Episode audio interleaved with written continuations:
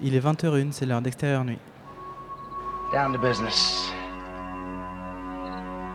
I got my wild cherry diet Pepsi, and uh, I got my blackjack gum here, and I got that feeling. Mm, yeah, that familiar feeling that something rank is going down out there. Oui, non, non, vous ne vous trompez pas, il s'agit bien d'une apostrophe. Hein. Voilà, je m'adresse à vous, chers spectateurs. Don't ever feed him after midnight. She's! Alive!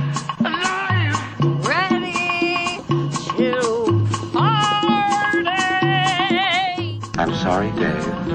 I'm afraid I can't do that. I'm a man. Well, nobody's perfect. Qu'est-ce que c'est faire C'est pas quoi faire. Les acteurs sont à l'aise dans leur personnage, l'équipe est bien soudée, les problèmes personnels ne comptent plus, le cinéma règne. Vers l'infini et au-delà Bonsoir à tous, nous sommes ce samedi 19 mars dans le cadre d'une émission spéciale, puisque d'habitude nous sommes là le mercredi. Donc aujourd'hui nous sommes au Cinéma du Réel pour la première de nos deux émissions hors les murs. Nous sommes au Centre Pompidou et nous allons parler de 5 ou 6 films euh, qui passent euh, ce week-end lors du festival. Il s'agira de euh, No Escuro de Cinema de euh, Claudia Varejao, de Araucaria, de la Nueva Medellín, euh, de Ganesh euh, et de Vivere. Euh, donc nous reviendrons euh, sur ces films tout au long de l'émission et nous recevons tout d'abord la réalisatrice de Nescuro de cinéma. A tout de suite.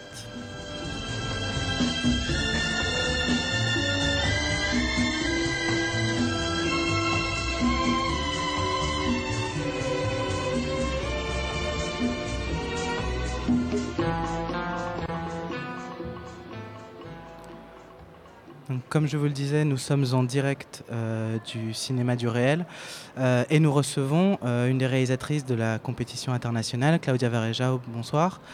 Bonsoir. Vous êtes la réalisatrice d'un film donc, que je vais traduire en français, le titre. Le titre est portugais, le titre original est portugais. On peut le traduire par Dans l'obscurité de la salle de cinéma, j'enlève mes chaussures. Et donc ce film met en scène les travaux euh, du, ballet, euh, du ballet national euh, portugais, les travaux à la fois des danseurs classiques et des danseurs contemporains. Donc que vous filmez dans un film qui est tourné en noir et blanc. Et je vais vous laisser entre les mains de Louise et Gildas qui vont vous interroger. Louise? Bonsoir Claudia. La première question qu'on voulait vous poser avec Alexander, c'était de savoir comment vous aviez été approché par, par le ballet euh, du Portugal qui vous a fait une commande euh, à l'occasion des 40 ans de la, création de l'institution. So, hello to everybody. I will speak in English. I'm sorry. I do understand French, but I do not speak. But I will.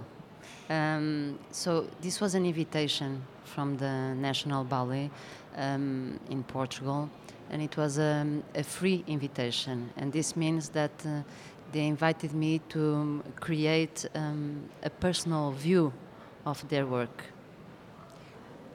euh, bonsoir à tous. Euh, merci euh, pour d'être là. Je sais pas, je comprends le français, mais je préfère parler anglais. Donc, pour répondre à votre question, il s'agissait d'une invitation du Ballet national et il s'agissait donc d'une invitation complètement libre. Euh, et euh, j'étais invitée à faire une création euh, à partir de ce qu'il proposait. So, uh, just to finish the, about it, um, to be honest, uh, I, I didn't know anything about dance, so I was very curious about their work, and uh, I believe that we should make films. Well, in my case, I, I prefer to make films about something that I really know, or make films about something that I really do not know. Uh, so I'm very moved about it to understand, to learn, and this is the case. Donc, euh, pour être euh, honnête, euh, à l'époque, je connaissais absolument rien euh, sur le ballet national, euh, euh, sur le ballet en général et en parti- particulier celui du Portugal. Et en effet, je- quand je fais des films, je préfère deux catégories. Alors, faire des films sur des sujets que je connais très très bien, ou alors faire des, euh, des films sur des sujets dont je connais absolument rien. Et euh, c'est à partir de là qu'est née ma curiosité. euh, et voilà. Mais du coup, le ballet euh, du Portugal s'est rapproché de vous euh, du fait de vos précédents travaux ou ça a été. euh, comment ça se passait? Um, I worked with them before to make um, the image, the photographies, to make the. Um, uh, I don't, how do you say? Uh, Les, les affiches de, les affiches pour les spectacles. ça. So, uh, and I think the director followed also my work as a filmmaker, and that's why I, I'm I'm not sure about the reason, but I'm very honored. Euh, donc oui, en effet, euh, j'ai été appelée euh, par le ballet parce qu'il, euh, à cause de mes travaux précédents, mais j'avais fait des affiches pour eux auparavant. Mais je pense que le directeur avait un peu suivi mon travail de cinéaste avant et c'est pour ça qu'ils m'ont appelée. On voulait vous demander comment vous aviez réussi à. Mais vous avez déjà un petit peu répondu à la question, mais peut-être que vous y répondrez un peu plus précisément. Euh, comment avez-vous réussi à concilier votre travail d'auteur avec cette commande qui a été faite euh, et qui, vous a été faite? Alors, vous disiez que vous avez été invité, donc euh, de toute façon, il y avait déjà votre patte personnelle dans le, film. Mais comment, enfin, j'imagine que vous avez eu aussi quelques indications de la part du ballet de ce qu'ils voulaient montrer sur leur, leur manière d'appréhender la danse, etc. Comment vous avez euh, concilié les deux, votre approche personnelle et puis euh, peut-être la, la commande de la part du ballet? In fact, in the beginning, I was really worried about that because uh, I wanted to make a, a personal film, something that I was discovering during the process, and I also uh, would like to uh, to make a film for them. So this is really tricky. Um, I was very sincere with them from beginning. Uh, Euh, justement, c'était euh, euh, mon doute principal, comment concilier ma volonté de faire un film totalement personnel avec justement le, doute, qu'est-ce qu'ils auraient attendu de moi. Euh, et euh, justement, moi, euh, je, voulais faire un film et découvrir ce film pendant le processus. Et je me posais la question, comment j'aurais réussi à le faire dans le cadre de la commande. So, from beginning, it was really clear to me that I, I would like to make a film about uh, characters, about people, so about dancers. And uh, in that fact, I, I chose um, I chose a few of them. I, I was there during a couple of months, and I chose to myself. I want to follow this one and this one and this one. Donc euh, moi, je voulais faire un film vraiment sur, euh, sur les personnages, les personnes, les danseurs. Et euh, au, au début, j'ai passé un peu de temps euh, dans, dans le théâtre et euh, j'ai choisi exactement ceux que je voulais euh, suivre pour mon film. So I try to to choose dancers that can represent the the old career of a dancer. So I, I, choose some of them from beginning; they were starting, and the other one, from for example, is a, a very old dancer. Old. When we are talking about age in dance, it's uh, she's uh, 40, I think so. And so I was really sincere with the, the director of the company, and I explained to her, I love to make this film, but with characters. Are you okay with this? And she was, yes, please. Euh, donc oui, euh, j'ai choisi euh, de euh, représenter euh, toute la carrière euh, d'un danseur à travers ces, di- ces différents personnages, ces euh, danseurs choisis à différentes étapes euh, de leur carrière, donc euh, euh, les débutants, euh, ceux qui avaient un peu plus d'expérience, jusqu'aux âgés, entre guillemets. euh, euh, et euh, j'étais très sincère euh, avec le directeur en lui disant que je voulais développer mon projet euh, de cette façon. So when you when you are sincere about your process that you want to approach to a film, I think you received the answer and they trusted me. So I was lucky and I made the film that I want. Donc voilà, quand on offre, euh, quand on donne de la sincérité, on, on la reçoit aussi en arrière et du coup ils ont tout de suite accepté. Euh. Votre film est, euh, est- tourné en noir et blanc et euh, c'est un noir et blanc très esthétique qui se, rapproche, je trouve, beaucoup de, la, photographie et plus particulièrement d'un photographe qui s'appelle Herb Reed, qui est un photographe américain que vous connaissez sans doute, qui a hum, beaucoup photographié les, les femmes qu'on appelait les supermodèles au début des années 90. Claudia Schiffer, euh, Cindy Crawford, etc. Et c'est un noir et blanc extrêmement esthétique. euh, et, euh, et- et cet homme a aussi fait beaucoup de clips dans les années 90. Et moi, j'ai été assez frappée par... à certains moments, hum, j'ai eu l'impression de voir des danseurs de danse classique en fait faire presque comme des chorégraphies de voguing. Je ne sais pas si vous voyez ce que c'est comme, danse, la danse totalement années fin 80, début 90, qui reprenait les poses des mannequins justement en dansant. Et est-ce que euh, est-ce que c'est une influence que vous avez eue ou pas du tout? C'est juste moi qui ai, eu le, qui ai eu le sentiment de voir ça à travers votre film. Not at all. In fact, I started the film shooting in color. This was not a decision from beginning. And, but during the process, I shoot so many different pieces with so many different colors that I felt this will not uh, work uh, work out because uh, I was not paying attention just to their bodies. So uh, I was paying attention to the colors, to you know everything around them. It's really strong in dance, in contemporary dance, and in classic dance also. So in the middle of process, I, I, I choose the black and white. Non, le noir et blanc, c'était pas une décision euh, a priori. Euh, J'ai commencé à tourner en couleur. Et euh, comme je filmais euh, plusieurs pièces, euh, des bribes de différents ballets, après je me suis rendu compte que c'était très inégal en termes de lumière parce que je ne faisais pas attention à ce qu'il y avait autour des corps. Et du coup, le noir et blanc s'est imposé par la suite.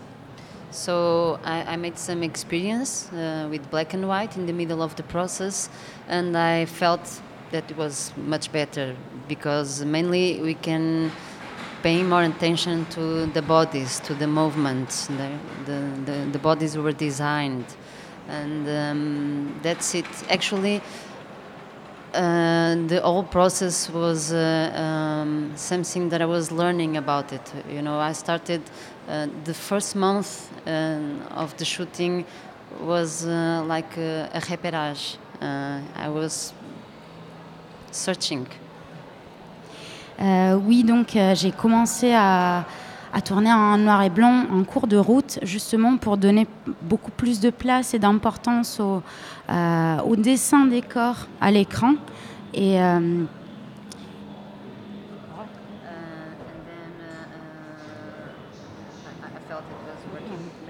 Et j'ai senti que ça, fonctionnait mieux dans l'ensemble. Et, et- et effectivement, le, le premier mois de tournage a été pour de vrai un mois de repérage. That's it.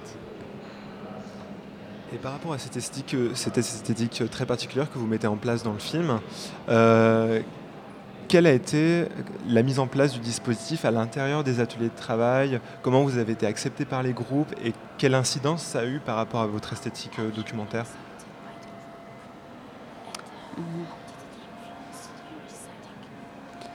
Um, for the group, the dancers. Um, I think dancers they, they work in a very close uh, world. The, they were not very, uh, to be honest, very kind with me from beginning. I was there and I was uh, observing them, and they were a little bit uh, not not very comfortable with my presence. Um, but during the, the process, I felt they were relaxed and. Uh, so my relation with the dancers to be honest it was not uh, very um, i was not very close to them Donc euh, le, le milieu du ballet est un milieu assez fermé. Du coup, euh, au tout début, euh, j'ai essayé de m'approcher d'eux, mais ils me, ils me tenaient un peu à l'écart. Du coup, ça n'a pas été très simple. um, in beginning I, I think they because they were not very comfortable i think they were um, um, acting to the cameras uh, to, to my camera but during the process uh, i think it's not like that that way. Uh, mainly because dance is about stage. It's about being in front of cameras. It's, uh, it's about being in front of an audience. So, to be honest, I think it was uh, like an input for them. Donc au début, ça n'a pas été très simple parce qu'ils euh, ils sentaient comme des acteurs, ils, euh, ils jouaient. Euh, et à- au fur et à mesure, c'est euh, euh, c'est devenu euh, quelque chose de plus naturel, même parce que euh, la danse, ça implique euh, un public euh, ou des caméras. Mais du coup, euh, toutes ces difficultés-là, euh, pourquoi ça ne vous a pas donné envie d'aller filmer à l'extérieur des, des classes et à l'extérieur du lieu du ballet?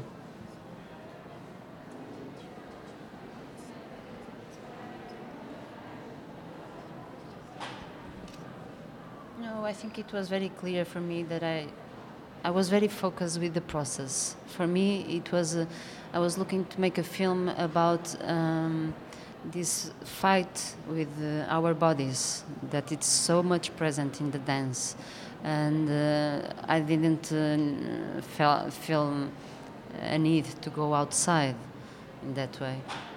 Non, pour moi, c'était très clair dès le début euh, du processus. Je voulais absolument suivre le corps des danseurs et surtout cette question euh, euh, de combat des corps. Du coup, j'avais pour ça, j'avais pas besoin d'aller aller voir à l'extérieur.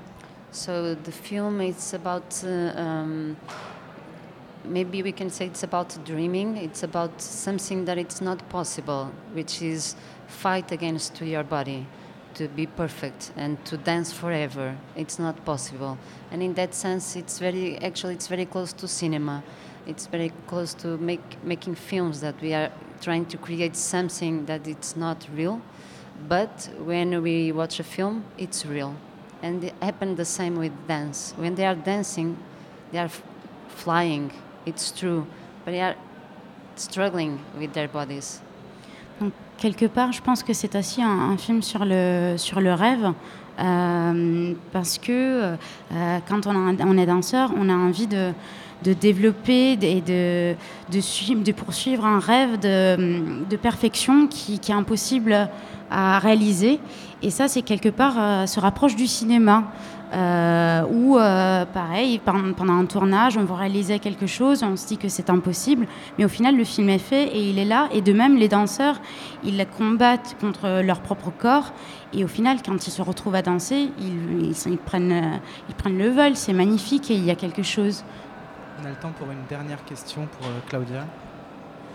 Euh, moi, j'avais, on, on s'était, euh, on s'était demandé euh, comment vous aviez, comment vous aviez choisi euh, les, personnages principaux euh, de votre film. Il y a une jeune femme euh, qu'on voit beaucoup, une jeune femme brune qui capte vraiment le, regard immédiatement et que vous ne, vous n'interrogez jamais. Alors pourquoi vous avez choisi en fait de ne pas de ne pas de ne pas interviewer voilà de ne pas de ne pas faire parler les danseurs de leur métier? Do not use the words. That's it.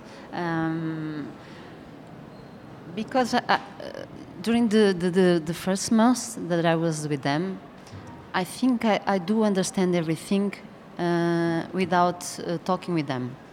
So I didn't felt this uh, this need uh, of interviewing uh, them. Um, and in fact, I, I, it's a question of taste also. I prefer films uh, without these the direct, direct uh, questions. Uh, um, and I think you, you do understand everything about the, the dance process. And uh, yeah, that's it.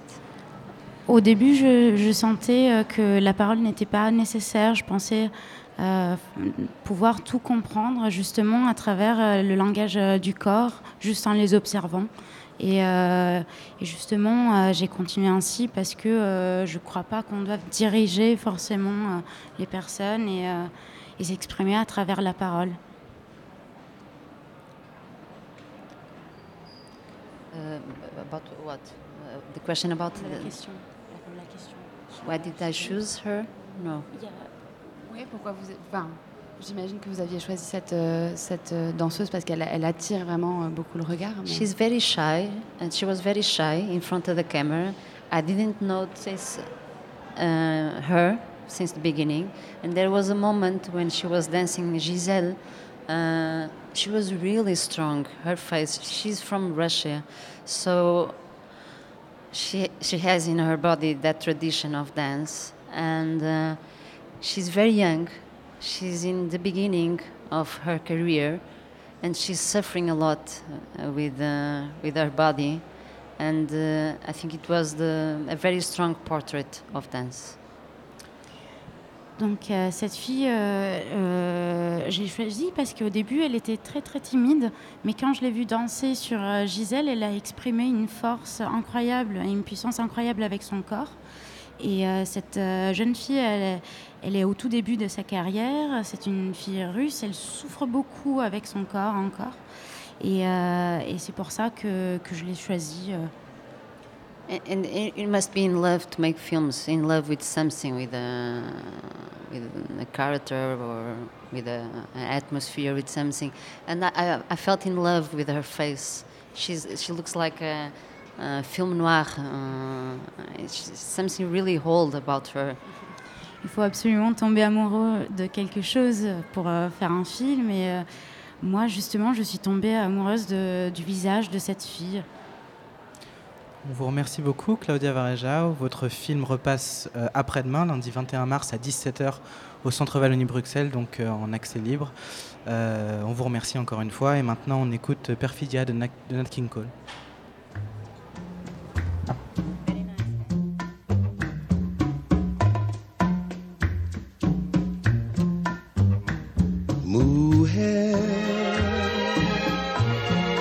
Si puedes tú con Dios hablar, pregúntale si yo alguna vez te he dejado de adorar. Y espejo de mi corazón, las veces que me ha visto llorar la perfidia de tu amor. Te he buscado donde quiera que yo voy y no te puedo hallar. ¿Para qué quiero otros besos si tus labios no me quieren ya besar? Y tú, quién sabe por dónde andarás, quién sabe qué aventura tendrás, qué lejos estás de mí.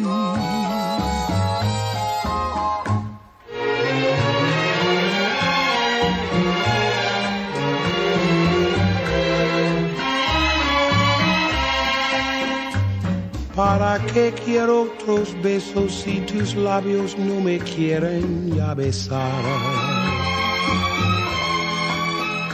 Y tú, quién sabe por dónde andarás, quién sabe qué aventura tendrás, qué lejos estás de mí. Qué lejos estás de.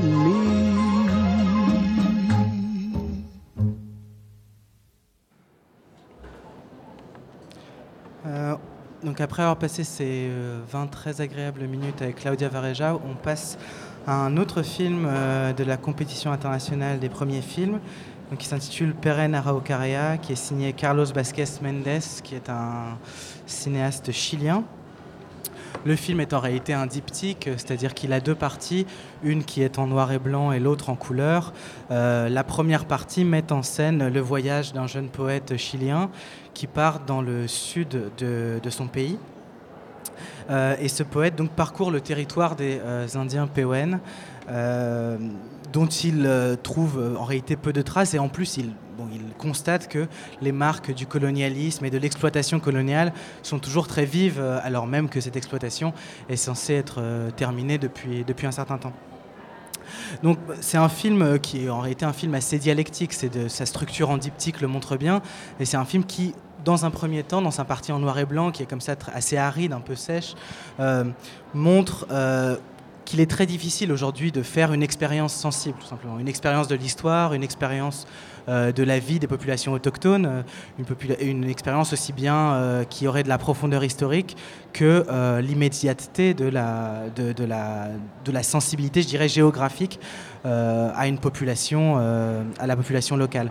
Donc c'est un film qui a cette force dialectique qui est de transformer une expérience de la pauvreté, qui est celle de ces de cette histoire qui s'est réduite à peau de chagrin puisqu'elle n'est plus racontée, qui est celle aussi de l'impossibilité d'accéder à cette histoire, il en fait euh, une réflexion sur la pauvreté de l'expérience, sur euh, euh, ce que Benjamin avait appelé dans les années 20-30, euh, euh, il avait eu cette phrase, c'était que le cours de l'expérience a chuté, donc dans un parallèle avec les cours financiers. Il disait donc Benjamin que tout simplement il est très difficile aujourd'hui de faire une expérience. Et le film euh, montre ça assez bien. Il le montre d'abord par ce noir et blanc qui donne l'impression que ce monde a perdu de ses couleurs. Et puis euh, il le montre aussi par cette figure de poète, c'est-à-dire les mots, les livres, euh, la culture, tout ce qui n'est pas en réalité autochtone fait obstacle à cette culture. Et non pas que le cinéaste cherche à remettre, euh, à remettre de l'opacité dans l'expérience, à accroître l'opacité de l'expérience, il cherche plutôt à retranscrire ce qu'il y a de difficile dans le fait de partager une expérience avec des gens qui sont euh, dans une situation sociale, euh, historique fondamentalement différente de la nôtre. Mais ensuite, bon, il y a ce basculement dans une seconde partie. Cette partie, cette fois-ci, s'attache à une expérience très concrète. Euh, ce peuple, donc les PON, euh, vit essentiellement de l'exploitation euh, des forêts. Et donc, ils abattent des arbres et ça demande des compétences, des qualités, des capacités pratiques très spécifiques. Et donc, ils filment comme ça un petit bout d'expérience. Et en quelque sorte, cette expérience éclaire le film et le fait passer à la couleur. Et donc, tout en maintenant cette idée que les mots, tout ce qui est de l'ordre de la culture, des mots, même de la poésie, c'est un film qui est assez dur pour, euh, pour lui-même, quelque part, pour ses propres tentatives artistiques, euh, esthétiques, euh, qui dit que tout simplement, il y a deux voix et que peut-être il ne s'agit pas de jouer une voix contre l'autre, mais il s'agit de réfléchir juste- justement sur ce qui permet ou ce qui ne permet pas l'expérience, ce qui permet le partage de l'expérience. Et euh, au final, ce que sacrifie la seconde partie, c'est la figure justement du poète euh, qui partait donc à la recherche, à la découverte de ce peuple PON. Euh, et en tout cas, le film montre qu'il y a toujours une, même dans l'art qui se veut le plus marginal ou le plus expérimental, toujours une tentative de négociation, quelque chose de la négociation mar- marchande, c'est-à-dire un, individu- sera sacrifié pour une expérience, une figure artistique sera oubliée pour pouvoir rendre compte le mieux possible, le plus précisément possible, euh, d'une expérience euh, pratique. Voilà, c'est ce que je voulais dire sur ce, sur ce film, donc de Carlos Vasquez Mendes, qui passe demain, dimanche 20 mars, à 18h10, dans la petite salle du Centre Georges Pompidou. Il sera suivi d'un débat, la projection sera suivie d'un débat avec euh, le réalisateur. On va maintenant passer à, un autre film, La Nueva Medellín, donc, qui est un film donc, tourné en Colombie, comme l'indique son titre. Euh, il met en scène, euh, il suit donc euh, à la fois les parents d'un jeune Juan Carlos qui a été tué à Medellín et ses parents cherchent une forme de réparation et dans le même temps un ami de Juan Carlos donc du défunt Manuel lui essaie donc de mobiliser la communauté de son quartier face à des bouleversements urbains, des changements de la ville de Medellín. Pierre-Henri, Elisabeth et Louise l'ont vu. Qui veut commencer à propos de ce film? Elisabeth? Ok. Euh, oui, euh, Catalina Villar, c'est en fait une, donc une réalisatrice qui avait déjà fait un film à Medellín en 97 qui s'appelait Les Cahiers de Medellín et où elle suivait euh, sept adolescents auxquels elle demandait d'écrire un, journal parlant du coup de cette ville qui est qui est considérée comme la ville la plus meurtrière au monde, qui est notamment la ville de Pablo Escobar.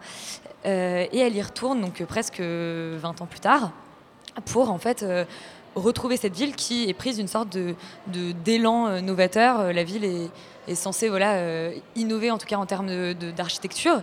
Et, moi, ce qui m'a frappé, c'est que c'est vraiment un film urbaniste. C'est un film qui, c'est un film qui, qui prend vraiment Medellín euh, pour ce qu'elle est.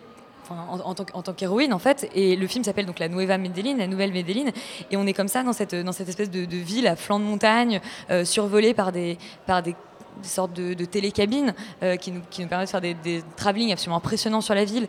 Et aussi, on est dans les, dans, comme ça, dans l'espèce de, de petits escaliers en méandre qui, grimpent le long de la montagne. Et, euh, et à côté de ça, en fait, c'est le sujet du film, puisque le, le film s'intéresse euh, à l'architecture nouvelle de la ville, notamment à une bibliothèque qui est très récente, euh, mais qui est déjà en train de tomber en. Enfin, qui, est déjà dans un piteux état. Elle s'intéresse au street art, à des jeunes qui en fait essayent de, parler de la violence de la ville, mais sans montrer d'armes. Et, et c'est vraiment le, le sujet au cœur du film. Et ce que je trouve intéressant, c'est que ça parle d'une ville, mais c'est un film qui, qui a trois temporalités en fait. On suit donc le présent de la ville, ce, moment comme ça novateur, ce boom en avant. On suit du coup le futur qu'ils essayent de construire, mais on est aussi sans cesse euh, rappelé par le passé, puisque le, héros du film, enfin en tout cas le, personnage presque principal du film, qui hante en tout cas le film, c'était déjà un des héros de, des cahiers de Medellin, et c'est donc ce jeune homme qui a été tué, dont les parents essaient de trouver réparation, et dont les poèmes en fait vont rythmer le film. Et, euh, je trouve que c'est assez beau de, traiter d'une vie entre trois temporalités. euh, c'est vraiment un super documentaire. Je, je suis assez d'accord avec toi, Elisabeth. Euh, je trouve le film euh, très intéressant dans sa, dans sa forme. C'est-à-dire que euh, Catalina, euh, je me rappelle plus son nom de famille, la Catalina Villar, euh, a repris en fait comme des images, des images d'archives, des, des morceaux de son premier documentaire pour montrer Juan Carlos dans son processus d'écriture de la poésie qui est quand même assez saisissant parce que c'est un jeune garçon d'à peu près 14 ans en fait qu'on voit euh, Qui écrit extrêmement qu'on bien. voit euh, écrire et avoir des espèces de fulgurances poétiques qui sont quand même c'est très rare en fait de voir euh, de voir euh, un artiste au travail et encore plus j'ai l'impression un poète parce que euh, on voit de temps en temps des documentaires sur des peintres. euh, Il y en a eu beaucoup, des, documentaires où on voyait Picasso voilà, euh, dessiner en l'espace de quelques secondes un portrait ou un, animal avec une espèce de brio saisissant. Là, j'ai l'impression que c'est la même chose de voir ce jeune garçon passionné de poésie et lui-même euh, fabricant en fait d'une poésie très e- extrêmement belle et surtout fulgurante. Et c'est surtout ça moi qui m'a qui m'a plu dans le film plus que sa dimension enfin plus que la dimension euh, de ouais, d'urbanisme. Euh, mais néanmoins alors je rejoins euh, je te rejoins sur le- le- le- les changements de la ville que- qui sont qui se voient et qui sont sont euh, qu'on peut appréhender, c'est quand les parents de Juan Carlos vont quitter leur espèce de, petit bar- de petite baraque qui est quand même quasiment dans un bidonville, quoi, et que euh, tout à coup ils vont aller s'installer dans un quartier neuf où ont été construits des sortes d'habitats sociaux et euh, la mère qui est quand même ravagée par la, perte de son enfant. Enfin, on voit bien qu'elle a complètement euh, elle est, elle est dans un autre monde quand Elle même depuis elle a vrillé de- depuis la mort de, de son enfant, ce qui est assez triste à voir en même temps très beau, je trouve.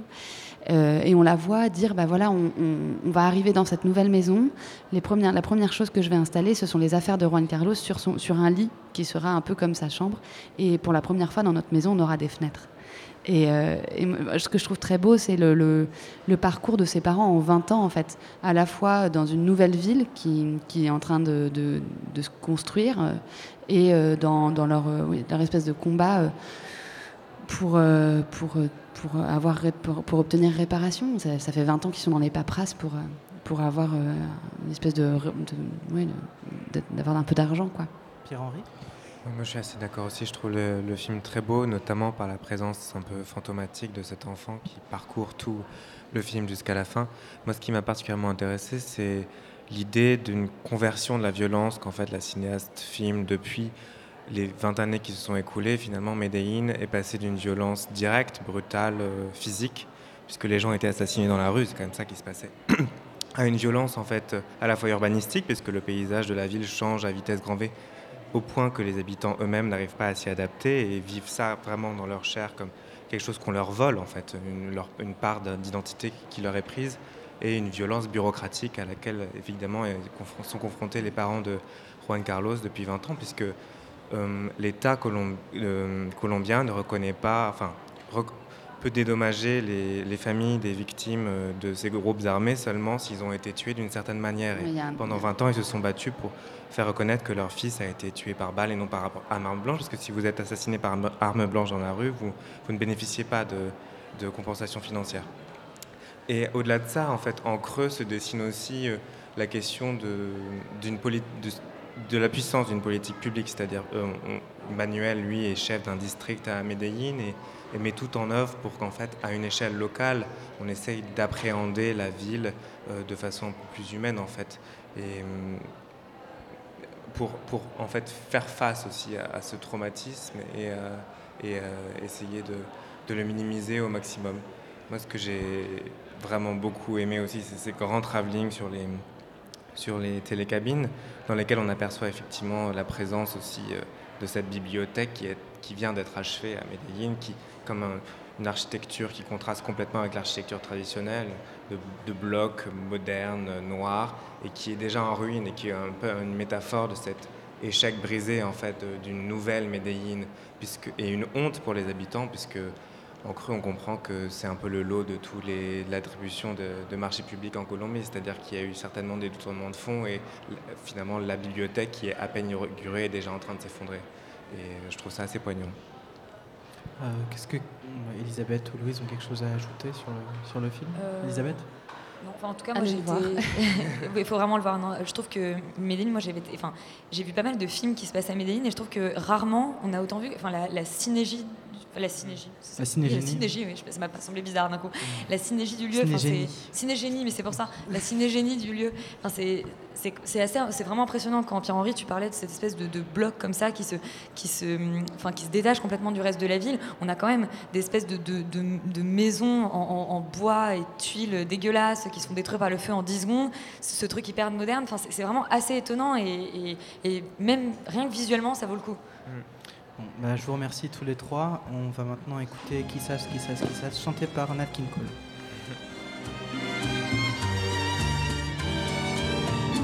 Siempre que te pregunto que cuándo, cómo y dónde, tú siempre me respondes, quizás, quizás, quizás.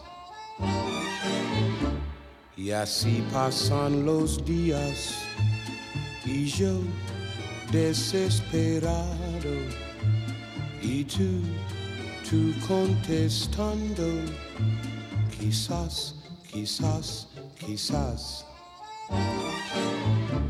Estás perdiendo el tiempo pensando, pensando,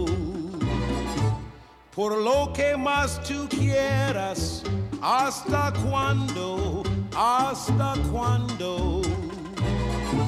Y así pasan los días y yo desesperado y tú, tú contestando, quizás, quizás, quizás.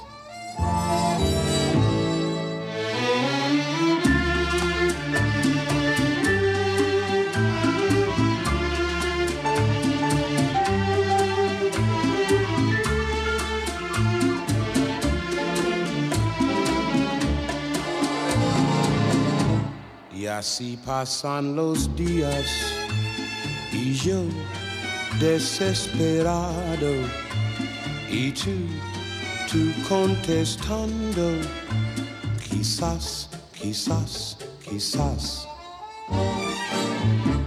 Estás perdiendo el tiempo pensando, pensando por lo que más tú quieras, hasta cuándo, hasta cuándo. Y así pasan los días y yo desesperado y tú, tú contestando, quizás, quizás, quizás, quizás, quizás, quizás. Quizás, quizás,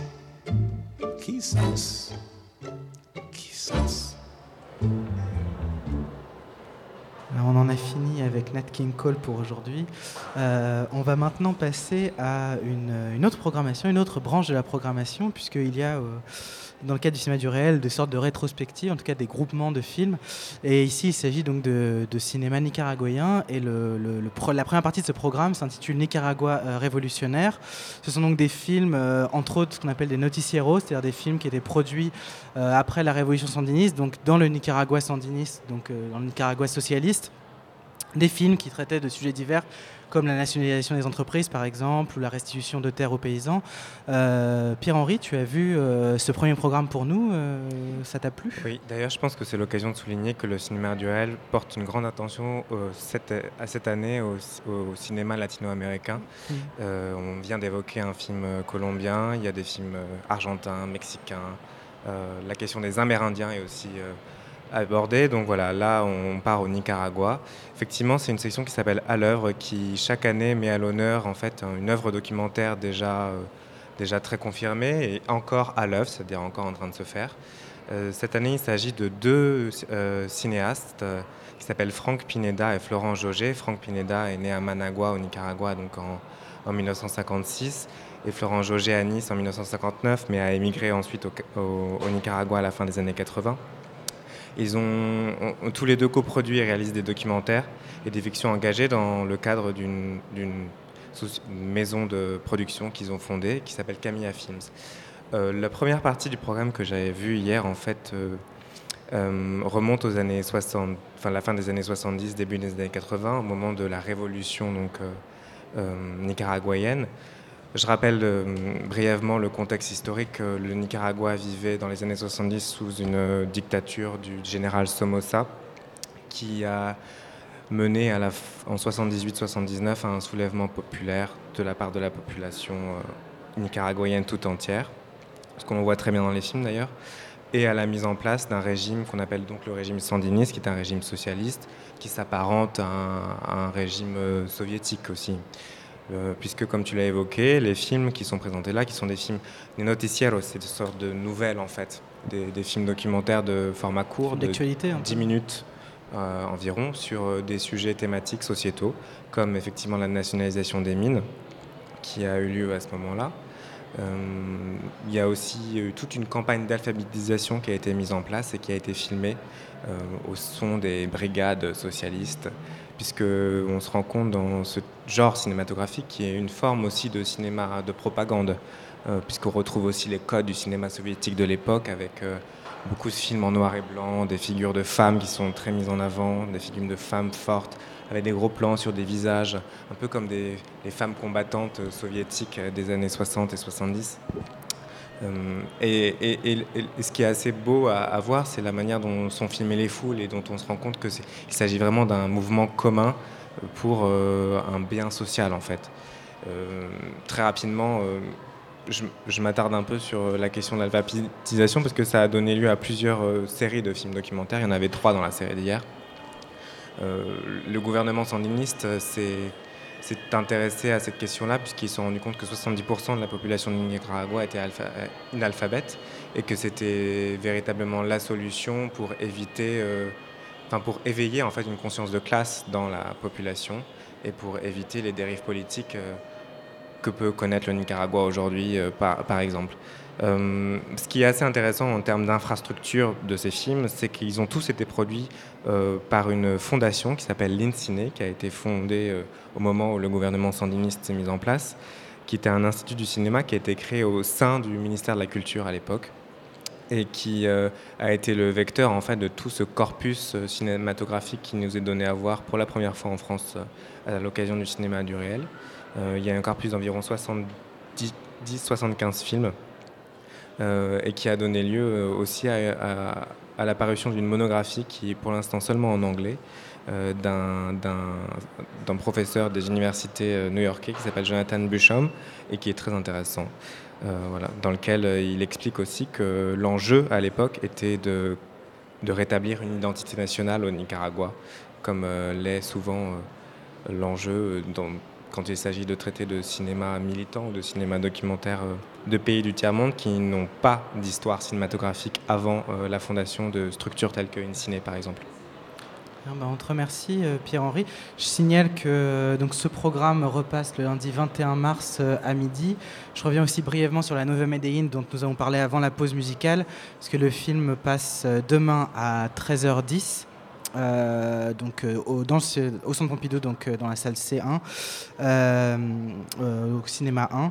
Euh, nous allons passer maintenant à un autre film, de nouveau avec, de nouveau avec Pierre-Henri. Puis c'est un premier film également de la compétition internationale. Et avec Louise aussi? Non, juste Ah. pour, pour, le, le focus sur les- le cinéma du Nicaragua, demain à midi et demi, Il y a un autre une programme. masterclass Ah, de, avec Florence Joget et Franck Pineda et un, un, pro- un universitaire américain euh, spécialisé euh, dans le cinéma et la politique, et notamment sur la politique euh, sandiniste. Voilà, celui que j'évoquais juste à l'instant. Ok. Euh, merci. Et donc euh, maintenant on passe donc à Ganesh Yourself, un film d'Emmanuel Grimaud, un film français donc qui est dans la compétition internationale euh, des premiers films. Le film se déroule à Bombay, dans lequel donc où un, un robot qui a l'apparence du dieu Ganesh répond à des questions de fidèles. Euh, et donc, euh, des gens peuvent apparemment, euh, Pierre-Henri, tu vas nous préciser ça, le piloter à distance, je- je euh, sens ton donc s'en servir à sa guise. Mais c'est vrai que c'est assez troublant. La, assez la lecture du, La pro- du- la- du oui, synopsis. les, les premières euh, 15-20 minutes sont assez troublantes, effectivement. Euh, Emmanuel Grimaud est donc en compétition internationale pour son premier film. Il, il est anthropologue et, et chercheur au CNRS. Ce qui est intéressant de mentionner, puisqu'en fait, c'est lui qui a créé cette sorte de machine Ganesh qui est faite en matériaux retrouvés. Le film est tourné à Mumbai en 2014, à, à Mumbai en 2014, pardon. Et, euh, et en fait, c'est une sorte d'enquête anthropologique ce film, puisque effectivement, la- ça reprend grosso modo Ganesh, c'est le dieu de la prospérité en Inde, c'est un dieu très important, et c'est qui a l'apparence d'un éléphant. Donc il a repris l'apparence d'un éléphant, sauf qu'à la place de la tête de l'éléphant, il y a un écran vide, Mhm. laissé vide. Et en fait, sur cet écran est projeté le visage d'une personne qui je peux choisir de parler au nom de Ganesh. C'est filmé par une, une sorte de GoPro ou de, de- de caméra qui est fixée en fait Mhm. à 30 cm du visage et, et- et- et- et le visage est projeté ensuite Donc sur... chacun peut parler à la place du dieu. Qui veut, oui, c'est ça. Et donc, le- au fur et à mesure, le film, que, au fur et à mesure que le film se déroule, euh, plusieurs personnes se succèdent donc euh, au micro de Ganesh, si on peut le dire ainsi. Des religieux évidemment, mais pas seulement, des personnes de la société civile aussi. Il y a un astrologue, il y a des activistes, et donc c'est aussi Ganesh yourself, c'est-à-dire devenir Ganesh soi-même. C'est aussi une manière de, de réfléchir sur ce que c'est que la croyance ou ce qui se met en place dans un processus de croyance. Parce que euh, ce qu'on observe dans le film, c'est la manière dont l'anthropologue, en tout cas, a abordé ce sujet. C'est que face à une idole, on est souvent face à soi-même, en fait. C'est-à-dire qu'une prière, c'est quelque chose qu'on se raconte à soi-même. Et donc, à travers euh, ce dialogue qui est instauré par, par ce, procédé euh, qu'il a, qu'il a mis en place, se crée une sorte d'interaction avec un Ganesh digital. Et, et, et une manière de poser des questions qui sont pas si pas si inintéressantes que cela. Je ne peux pas cacher que j'ai été un peu déstabilisé au début, mais au fur et à mesure que le discours se, que le discours se succède, en fait, on, on se rend compte de la manière dont certains discours peuvent être stéréotypés. Par exemple, la machine euh, produit un discours du genre vous devez adorer Ganesh, si vous l'adorez, vos souhaits seront réalisés. Et en face, il y a un bon sens populaire qui surgit en fait, alors que s'il n'y avait pas eu cette interaction, ou quand il n'y a pas d'interaction, on est seulement face à une sorte d'adoration euh, Mhm. envers le Dieu. Tandis que là, Ouais. il y a, le- quand le dialogue s'établit, elle dit Ah oui, mais pourquoi tu as cette apparence-là? Mais tout le monde, si tout le monde adore Dieu et, et tout le monde ne peut pas être satisfait à la même hauteur, donc qu'est-ce qui va se passer? Donc ce genre de questionnement euh, assez terre à terre, en fait, assez prosaïque, pro- prosaïque pardon, surgissent et, et donnent une perspective assez euh, fraîche au film. D'accord, bah, on, te, remercie Pierre-Henri. Le film passe euh, demain au, cinéma Luminor, donc près de l'hôtel de ville, euh, donc demain 20 mars à 21h20. Il repassera le 21 mars, lundi, dans le même cinéma à 10h du matin. Euh, et mardi 22, il passera ici dans la salle Cinéma 2 à 18h10 euh, demain et mardi. La projection du film sera suivie d'un débat avec le réalisateur Emmanuel euh, Grimaud. Donc ganéchisez-vous quoi. Oui, peut-être qu'il sera remplacé par Apportez un vos ordinateur. oreilles Qui sait, d'éléphant. euh, qui sait. Euh, on va maintenant euh, conclure notre émission avec un dernier film, Vivere, de Judith Abitbol, euh, donc qui est euh, le seul film de la compétition avec Nova Medellin, le seul film de la compétition française que nous allons euh, aborder aujourd'hui. Euh, le film euh, euh, se, se déroule en Italie. Il met en scène les visites euh, de Paola à sa mère euh, sur 8 ans. Et euh, progressivement, la mère de Paola va perdre la mémoire. Elle est euh, touchée par la maladie euh, d'Alzheimer. Euh, et donc, le film montre comme ça, au fil des visites, comment la mémoire euh, se détériore et comment le lien entre euh, la mère et la fille s'en trouve modifié et euh, là en revanche plutôt amélioré. Enfin, disons, il trouve une nouvelle qualité. Louise, tu, l'as- tu as vu ce film? Oui, j'ai vu ce film. Alors, Judith Abitbol, je précise. Voilà. Euh, il se trouve que Paola est en fait la compagne de Judith Abitbol et que donc euh, Judith Abitbol a eu un, un accès euh, très privilégié à, à- à la relation de Paola et de sa mère, euh, qui est une relation effectivement qui, qui change à mesure que cette dame devient de plus en plus, euh, ressemble en tout cas de plus en plus à une enfant. Euh, c'est ça qui est le plus, le plus. Oui, c'est assez caractéristique de la maladie, oui. Absolument, et c'est ça qui, c'est ce, ce sur quoi euh, j'ai l'impression euh, Judith Abitbol. Alors insiste, je ne sais pas, mais en tout cas, euh, c'est vraiment ça qui ressort le plus euh, du, du film. Euh, J'ai été euh, très touchée par le film personnellement. Euh, alors c'est peut-être sa dimension de journal intime sur plusieurs années comme ça, Mhm. qui, qui, je trouve donne toujours une, coloration assez douce au film et euh, cette petite cette ouais, cette petite musique euh, quotidienne que je trouve euh, assez hum, assez enthousiasmante à voir même si elle est très triste. Et ça fait écho en tout cas moi ça a fait écho directement à un film qui est sorti récemment qui est le dernier film de Chantal Ackerman et qui s'appelle No Home Movie. À la différence que Chantal Ackerman montre que sa mère décline dans les dernières minutes du film, alors que euh, dans le film de Judith Abitbol, euh, le, le, dispositif, ouais, et puis le dispositif du film est précisément euh, une espèce de, de démonstration de la décadence en fait euh, la- par, strate, Ouais, et ouais, voilà, c'est un, un suivi exactement. Suivi un peu désolé de la, de la, Et exactement. la dégradation euh, de l'état de santé de, de la mère. ce qui est assez touchant, je trouve, c'est de voir à quel point ces femmes, Paola et Chantal Ackerman, je trouve que c'est là que les deux films se ressemblent, c'est de voir à quel point ces femmes ont, ont lié une relation à leur mère d'une force euh, absolument inouïe. C'est-à-dire que Souvent, on dit que les, les relations parents-enfants sont conflictuelles, que les relations entre mère et fille sont complexes. Là, on a l'impression que euh, le- la dimension euh, incommensurable de l'amour qu'une mère peut porter à son enfant est tout à fait, euh, est tout à fait symétrique dans le cas de Paola pour sa mère. C'est-à-dire qu'on a l'impression que plus ça va, plus Paola aime sa mère, et surtout plus ça va, plus Paola devient la mère de sa propre mère. Et c'est ça que je trouve assez bouleversant. Alors effectivement, on, peut, on peut trouver que le film n'est pas euh, très novateur dans la forme, c'est ce que je disais, c'est une petite chronique voilà, quotidienne de... Le film a une forme modeste, mais C'est une forme très modeste, mais pas- qui en même temps, je trouve, euh, dit beaucoup de choses euh, très touchantes et très justes, et qui, alors, et a un côté très désolé sur ce que c'est que la vieillesse, parce Mhm. qu'on ne peut pas cacher que cette dame aidée, qui s'appelle Aidée, euh, décline quand même de façon euh, tristement euh, rapide. Enfin, 8 ans, c'est court, mais on, le, le déclin est quand même très fort.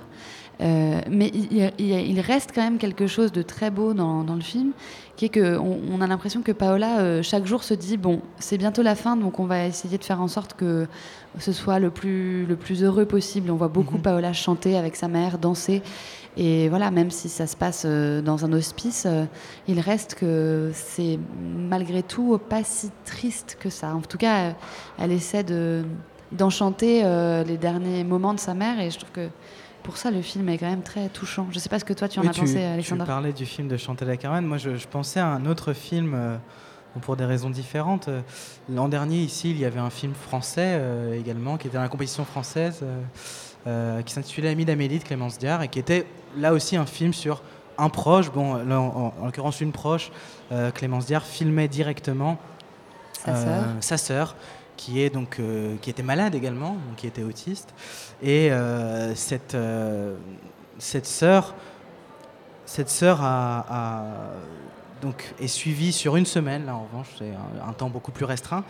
Et Au moment Bon, où elle doit déménager oui, et chez ses disons, le point commun, c'est peut-être l'idée qu'il y a à un moment donné l'hypothèse que le film se dédouble. C'est-à-dire que chacun, à chaque fois, la personne malade s'imagine être euh, une sorte d'héroïne, mais un peu paradoxale, puisque dans le film de Clémence Diard, Amélie s'imaginait que ce n'était pas elle qui était l'héroïne du film.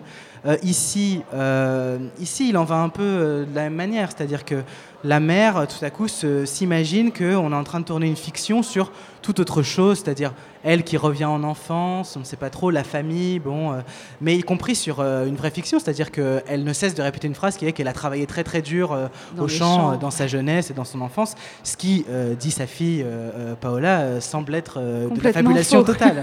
C'est-à-dire qu'elle n'a pas du tout euh, vécu euh, dans les champs, à trimer, etc.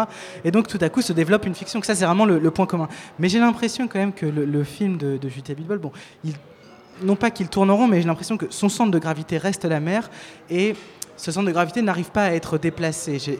Dans le, le- le film est intéressant euh, et en même temps un peu, euh, un peu faible peut-être, euh, même si le mot est un peu dur.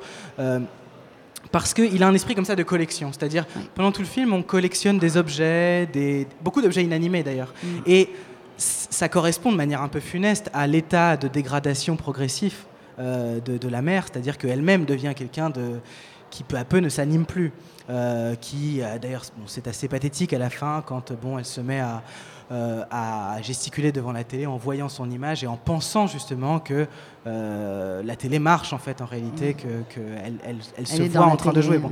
donc il y a à la fois cet effet, ce qui était dynamique dans le film, euh, dans le film de Clémence Diard ici est assez statique. Alors en effet, ça tient. Il y a une contrainte évidente de De sujet. l'âge. Non, mais il y a une contrainte évidente de sujet. mais- qu'Amélie, elle a- mais, elle a mais en 20 ans tout cas, et- il y a, non, mais en tout cas, il y a quelque chose. Alors que cette, ce potentiel de fiction existe, je dirais, euh, le film, disons, est quand même très. Peut-être c'est une forme de respect, mais il y a aussi quelque chose d'assez. Moi, ça m'a un peu dérangé. Ces scènes où euh, euh, Judith Abitbol montre Paola en train de pleurer, de craquer, de fondre en larmes, etc. C'est une scène quand même assez récurrente, et je trouve que.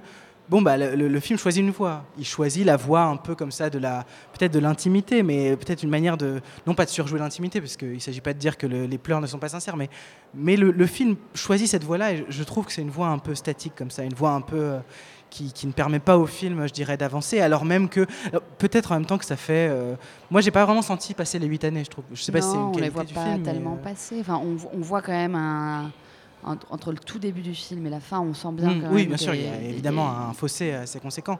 Mais, euh, mais sinon, euh, en effet, on, on- je, je- je trou- je trouve que, bon, comme tu le dis, le, le- le film a quelque chose de pas du tout. euh, à la fois, on sent que les, les personnages du film, eux, sont très dans la dans l'empathie et dans la désolation. Autant nous, nous ne sommes pas. euh, bon, après, moi personnellement, ouais, ça fait peur aussi. Moi, je, je- pense à mes parents, bon voilà. Mais, mais, euh, mais disons, non, mais sin- sinon, le film a globalement un ton assez, non, Non, pas mais léger, mais, mais il arrive à garder une certaine légèreté. Ce qui, ce qui j'ai l'impression, en tout cas, quand- tel que tu en parles, qui, qui semble t'avoir dérangé dans le film, c'est sa dimension très systématique. Et le, le, le- le- le fait que euh, le dispositif est toujours le même au long de ces huit, tout au long de ces huit années. Et effectivement, c'est peut-être ce qui peine à faire décoller le film et à en faire un grand film. Oui, oui, Euh, mais je pense C'est un film assez précis, cela dit. euh, Voilà, déjà, qui est assez précis sur les symptômes, sur le, mais y compris sur les récits, que, sur l'expérience de la maladie, à la fois euh, ce qui est assez fort par la personne concernée elle-même et puis par les gens qui sont affectés indirectement par cette, euh, par cette, euh, par cette, euh, par cette maladie. Euh, Louise, tu parlais de Chantal Ackerman. Il y a dans, dans le cadre des hommages à des cinéastes ici, donc à une cinéaste défunte, Chantal Ackerman, qui est morte euh, en mois début d'année, euh, dernière, pardon. donc Dest passe le jeudi 24 mars à 20h50 dans la salle Cinéma 2. Euh, et voilà. Repasse aussi euh, Oui, demain. Vivere repasse demain, euh, à- après-demain à 18h20 euh, et le jeudi 24 mars à 17h au centre Wallonie-Bruxelles. On doit terminer maintenant, donc on vous remercie, on vous dit à mercredi. À mercredi.